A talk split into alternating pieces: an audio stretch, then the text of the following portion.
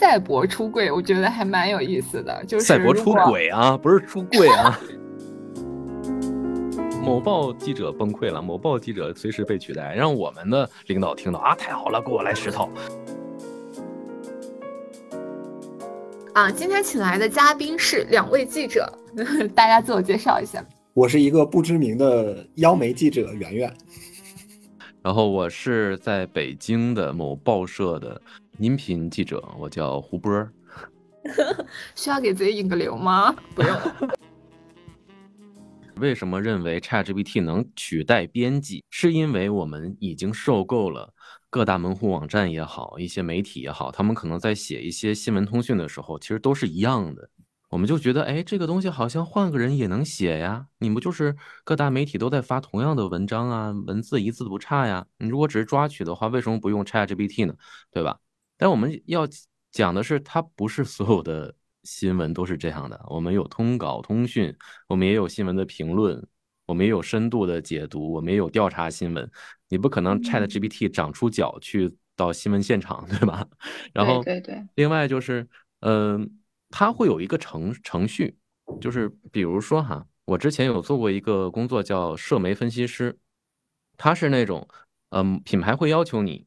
就某类产品的呃客户满意度、用户满意度，在社媒上抓取所有用户的评论评价，然后这个时候你会发现，某些那种产品啊，它会有请代言人的，请代言人就会有很多粉丝来帮他去刷刷很多微博，比如说你抓取到微博里有提到相关产品的微博条数是二十万条，其中可能有十六万条都是那个粉丝后援会在刷，就是一样的文案。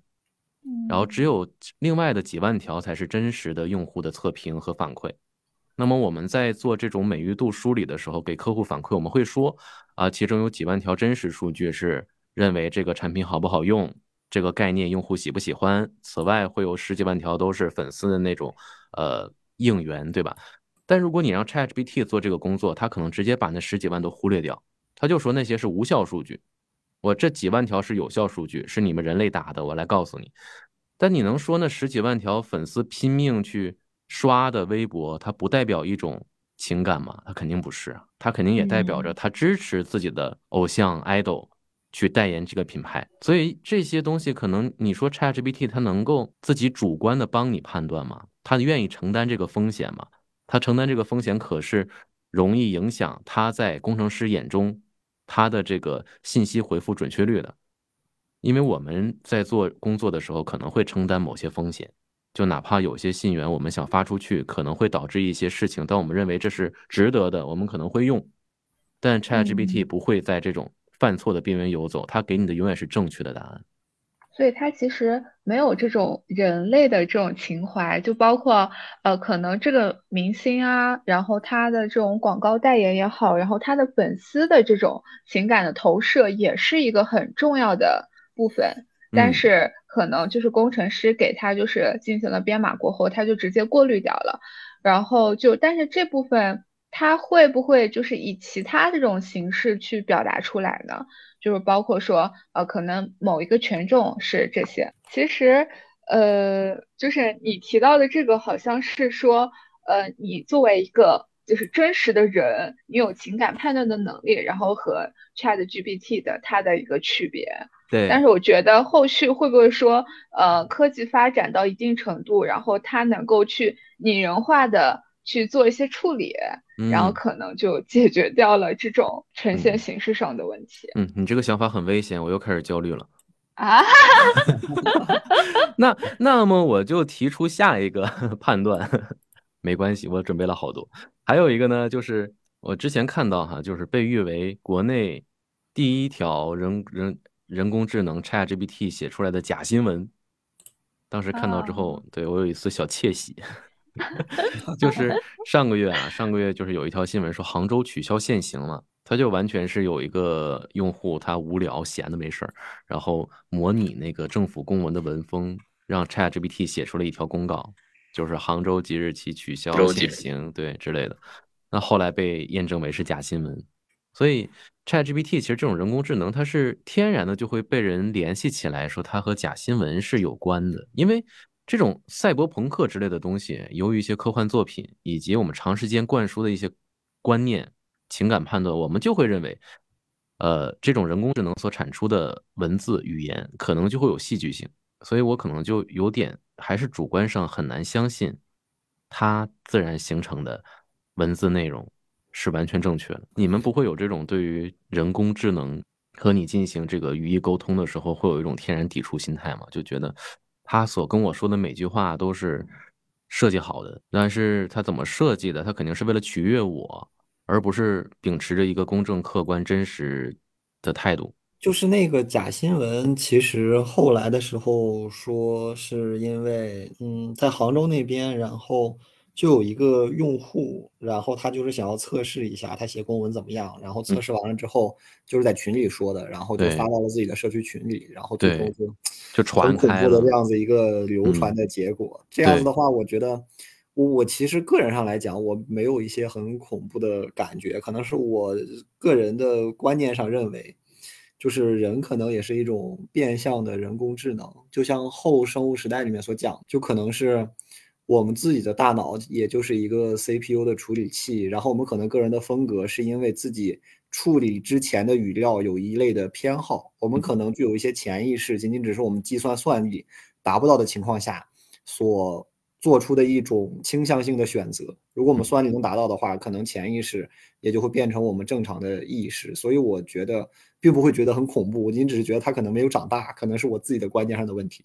呃，那之后就是大家觉得 AI 发展到一定阶段，然后会对我们的生活方式和工作方式产生哪些改变？可以畅想的，就是不一定是当前的这样一个阶段，因为它后续发展可能会越来越越真实。呃，就像我之前就可能呃 AI 绘画，呃，就是有一段时间咱们不是喜欢就是用那个。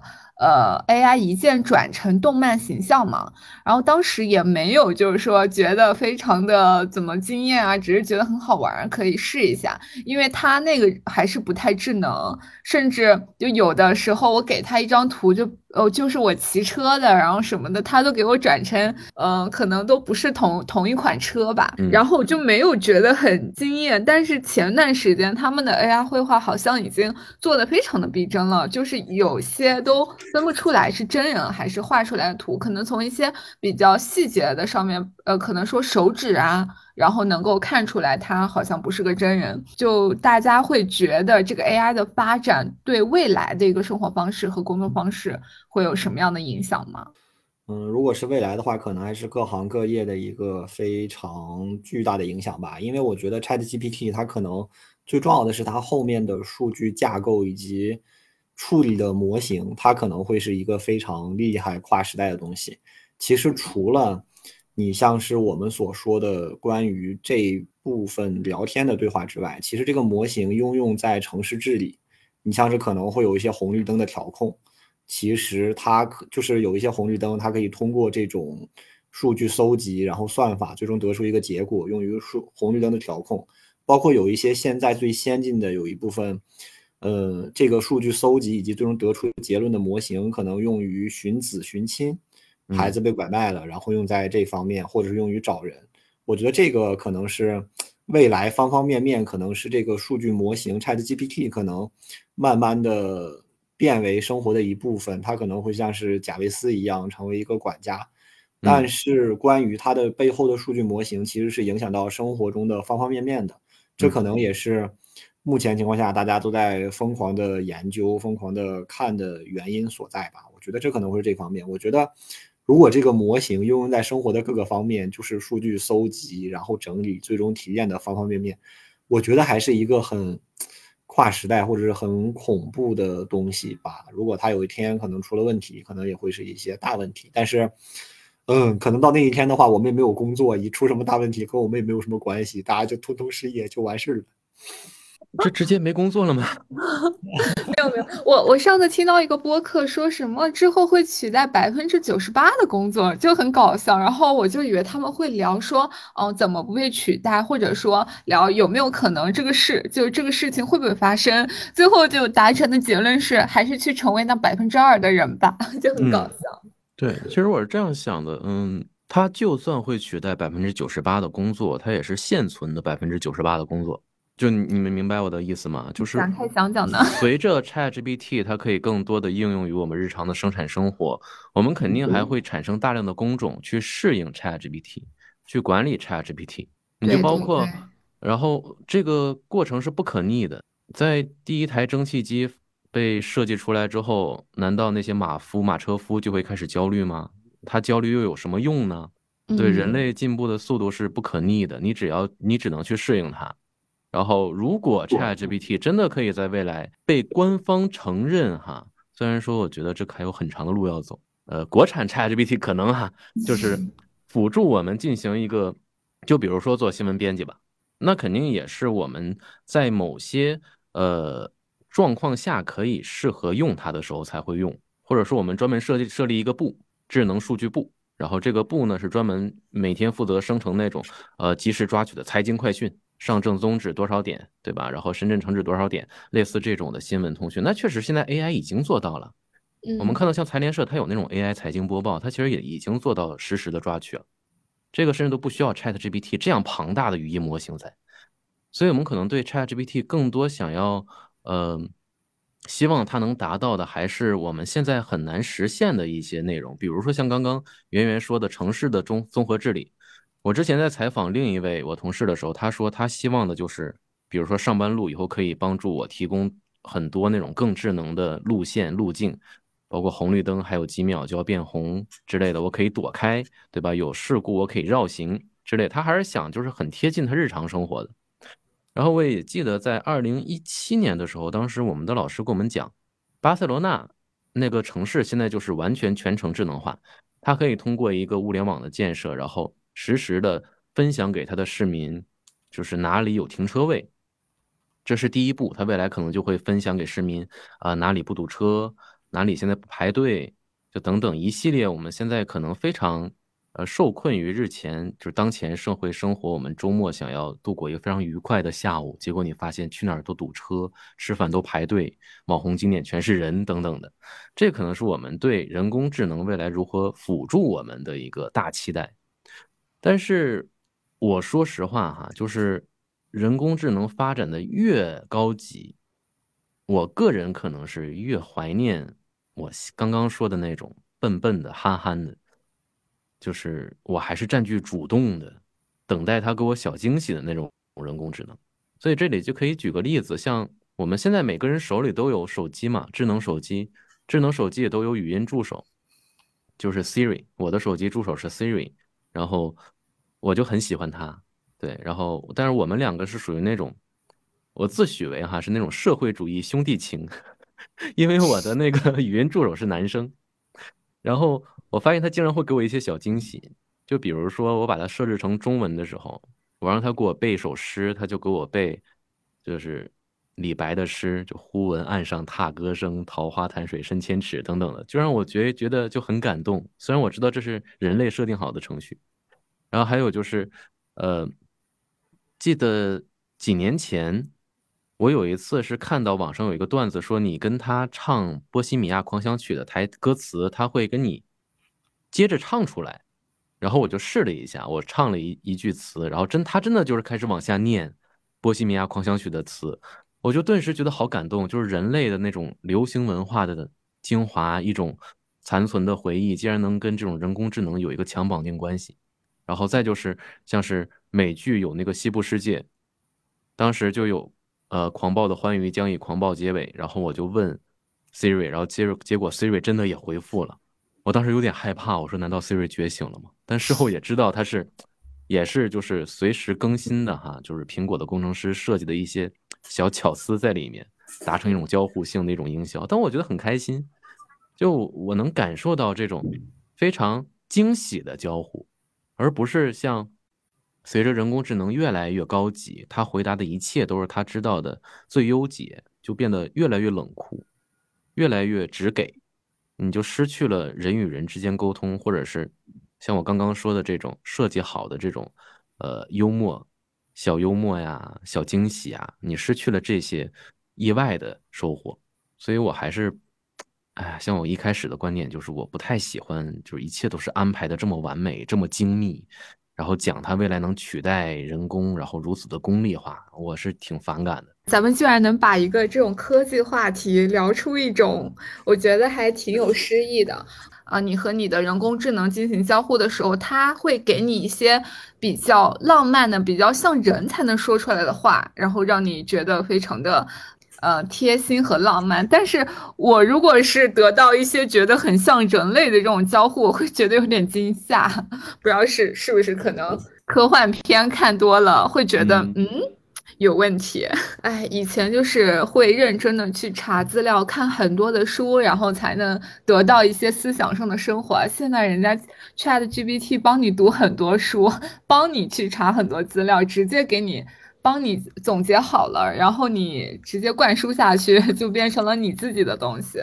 嗯，那我们来聊一聊，就是一些番位的八卦。嗯，像那个上一次啊，我看到有个 UP 主，他尝试了用这个 Chat GPT，然后搭载了一个那种二次元的这种形象。然后包括现在有很多很多，就用一些呃文本转语音的工具啊，然后去做一些实时交互的这种沉浸式的虚拟女友的这种这种体验。然后大家对于这个现象有什么呃想说的吗？因为呃上次呃胡波也提到了有一个选题叫做赛博出柜，我觉得还蛮有意思的。就是赛博出轨啊，不是出柜啊。回到刚刚说的这个赛博出出轨。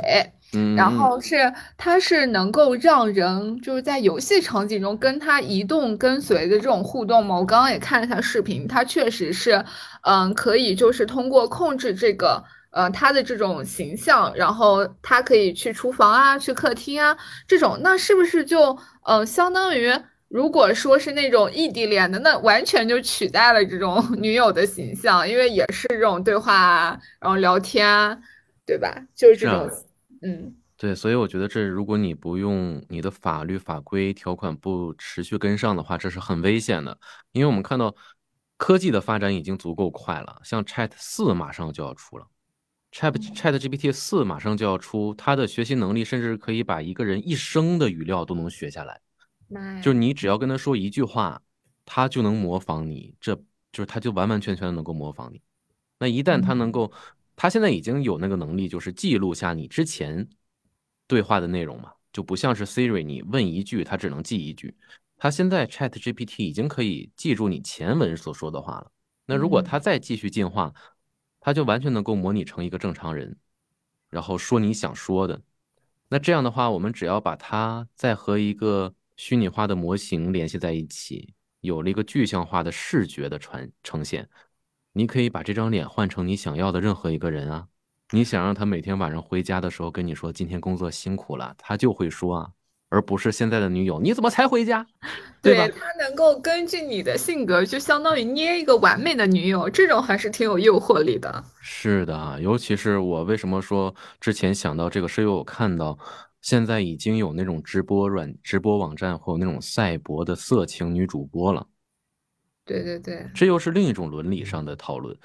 呃，我们现在总说，呃，色情产业是如何如何发展的，然后从事色情产业的人是否有相关的一些规章制度去规范，然后这个伦理上如何讨论？那如果那个人他就不是人呢？那个人他就是一个虚拟的角色呢？他连动漫都不是，动漫还是人画的呢？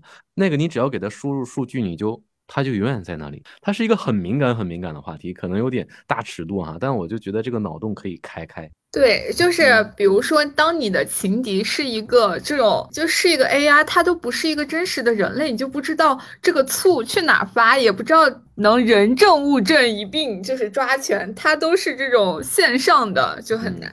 打小三反正容易很多了，拔电源。拔网线可能会有一些，像是之前有一些最基本的人伦的讨论，就是，嗯，可能随着未来，包括有一些三维投影的不断发展，那你的老婆可以，就是管二次元的人叫老婆，就是你的老婆可以具现在你的面前，甚至可能会随着你移动啊，然后可能嘴型也会动啊，这种情况下产生的精神出轨，那算不算出轨？就是肉体上你确实没有办法，但是你的老婆突然间有一天精神出轨了，那两个人怎么办？对着出轨吗？还是你要控制住它，就是如果那个 Chat GPT 它真的就是变成一个类人的情况，那你的老婆把你的 Chat GPT 杀了，算不算损害你的个人财产？就是这些出轨的情况，可能反正目前情况下，二次元包括有一些雷姆之类的，很受人喜欢。那未来情况下，我觉得肯定会越来越多，还是一个很值得担忧的事情。嗯，就是赫尔那个电影呀。当你的这个 ChatGPT 可以随时随地，你戴一个耳机就可以全程二十四小时陪伴你，说你想说的，然后表达你所想要听到他想表达的，对吧？然后还能陪伴你做任何事情，能陪伴你在耳边低吟，能陪伴你在耳边就是分享你的日常生活。他自己也开始有了生活，这可能是更可怕的一件事。他可以幻想呀。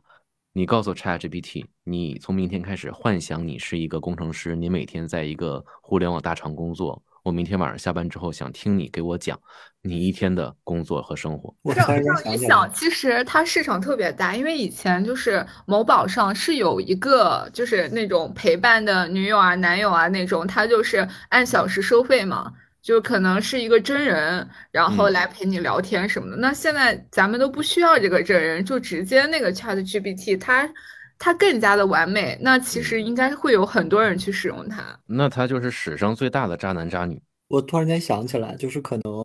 你的女友那个 AI 女友，她也需要有一些资料库的训练，因为她要时时刻刻跟上你聊天的热点，然后她也要去看别人是如何进行情感聊天的，甚至可能她还会在外面进行一些训练。那这种情况下，那个女友就是，嗯，也很恐怖。就是她在你的这里的时候是你的女友，她也可能会是无数个人的女友，甚至为了和你，她也可能会跟其他人进行一些恋爱的训练。啊你就会觉得，哎，之前黑镜上是不是有一集是？这个剧情啊，因为我当时想起来有一个 AI 女友，她是好几个人的，我我突然回忆不不起来，真的就是这个剧情，然后你就会觉得自己被背叛了，但可是人家也只是个 AI 啊，他不干净了。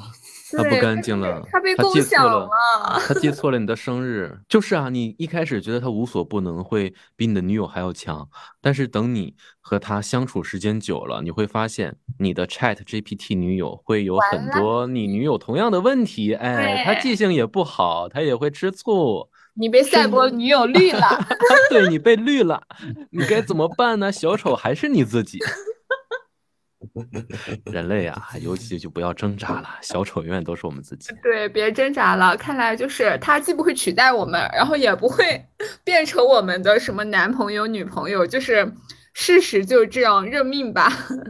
好绝望啊！这个这这一期最后聊的不行，那你们俩来总结一下，来升华一下主题，然后我们就可以。嗯，我我先来吧，就是我们强行拉回今天的主题，嗯，就是它能取代编辑的工作吗？其实我还是想说，就是一，它现在的数据不是实时的，所以它很难做到实时的给我们一个新闻事实的最新发展的一个动态。尤其我们当谈到新闻的特点，比如说它是事实，它是新近发生的，然后我们只能对事实加以报道，然后在之前还要做很多准备工作。那什么样的背景工背景资料是需要梳理的？这可能是人才能判断的。包括每家媒体，它所呃去服务的受众也不同，每家媒体它有自己的调性，包括每一位专栏作家、编辑、记者，他也有自己的个性，这些是我认为人工智能暂时无法取代的。就包括，其实我刚刚在准备这个资料给鱼仔看的时候，鱼仔还说：“你好伪光正啊，你怎么把那个某部部长的话都给拽进来了？”但我觉得他说挺好玩的嘛，他就说：“呃。”这种人工智能现在很难做到实时的，你就像是，呃，足球运动员就是盘带、射门、传球，但你能踢成梅西就很难。然后我就想到了，也是啊，中国这么多年也没出一个梅西，所以我在想，呃，Chat GPT 如果能取代编辑的工作，可能就是我们先等到中国出一个梅西再说吧。好的，然后圆圆呢？